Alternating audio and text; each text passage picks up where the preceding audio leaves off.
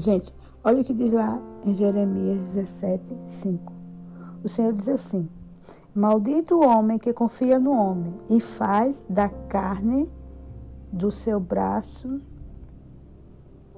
e faz da carne do seu braço e aparta o seu coração do Senhor. Então, maldito o homem que confia no homem e faz da carne o seu braço e aparta o seu coração do Senhor.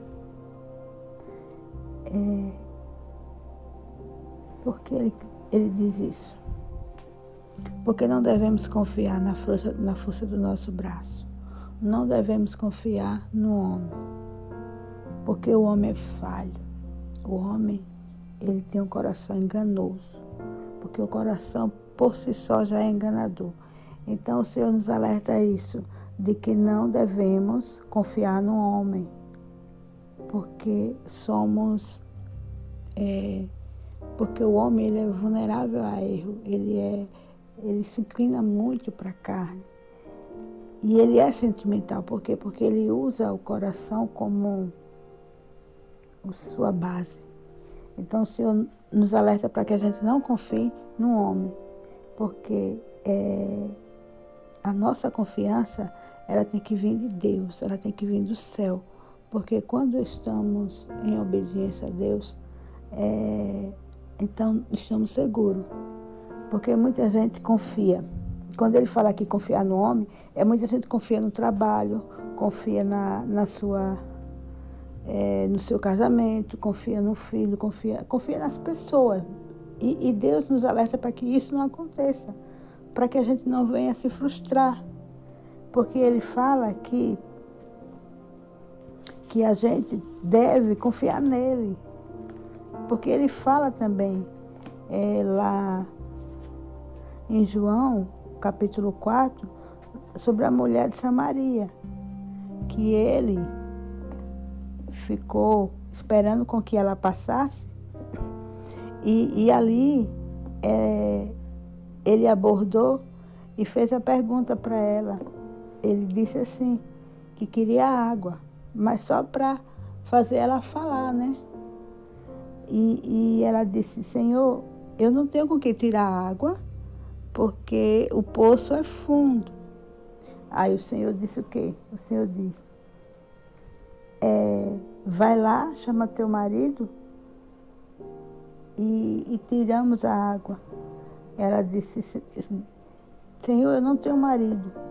E ele disse para ela: Disseste bem, porque o marido que você tem não é teu. Aí ela viu que o Senhor é, viu a vida dela. Então ela ali, na hora, disse que ele era um profeta, porque ele viu toda a vida dela ali, né? Falou da vida dela. Que realmente ela tinha, ela já teve quatro maridos e o que ela tem não era dela. Então, ele disse, vai lá chama. Ela disse que não tinha marido, né? Então ele disse, que se ela soubesse aonde tirar a água da fonte, ela não precisaria de ninguém.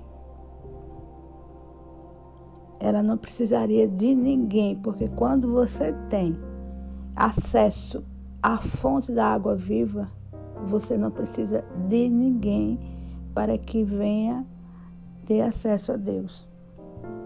O Senhor disse: Qualquer que beber desta água tornará a ter sede. Mas aquele que beber da água que eu lhe der nunca terá sede, porque a água que eu lhe der se fará nele uma fonte de água que salte para a vida eterna. Então, se você tem acesso às coisas de Deus, você tem acesso direto a Ele. Você não precisa de pastor, você não precisa de bispo, você não precisa de ninguém. Você só precisa conhecer a Deus através da palavra dele. Quando você conhece a palavra dele, você conhece ele. Então você conhece a fonte. Você vai na fonte. A palavra de Deus, oh glória, é a fonte. A palavra de Deus é, é, é ela jorra como água dentro e, e, e você se, se sacia. Você sabe que é Deus. Então você, você confia nele. Você ali parte para as coisas dele. Porque quando ele disse que maldito o homem que confia no homem, essa pessoa não tem segurança, porque o homem é falho, mas Deus não. Porque quando você passa a ter acesso a essa fonte, você, você tem total, total segurança, você tem total é, é, acesso às promessas dele. Porque Deus, Ele cuida de você. Deus, Ele cuida de nós. Desde que nós obedecemos a Ele. Então, quando nós obedecemos a Deus, a gente tem acesso direto a Ele.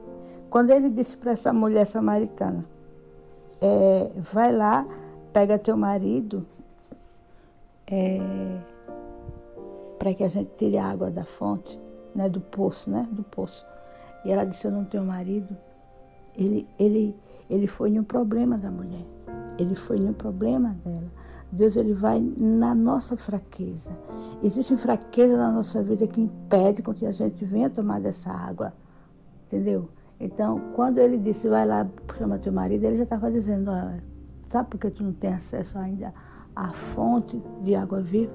Porque você vive em adultério, porque você vive no erro. Então, ele fez com que ela lembrasse, ele fez com que ela atentasse para aquilo que ela estava passando, porque aquilo ali estava impedindo ela de chegar até a fonte de água viva. Oh, glória. Então, aquilo que impede você de chegar direto à fonte de água viva, então Deus está te lembrando neste momento agora. E é exatamente isso aí que está impedindo você de ter acesso a Ele.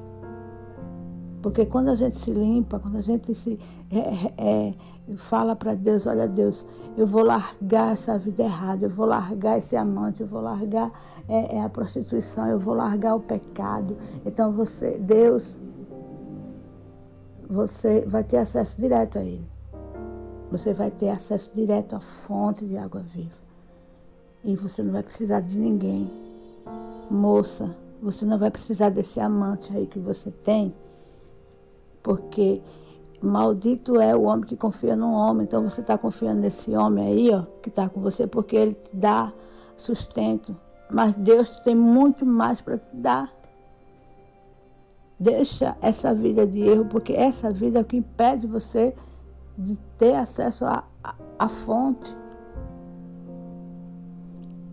Seja o que for, deixa de lado para que você venha ter acesso à fonte de águas vivas. Deus está revelando para você neste momento o que está impedindo você de chegar até Ele.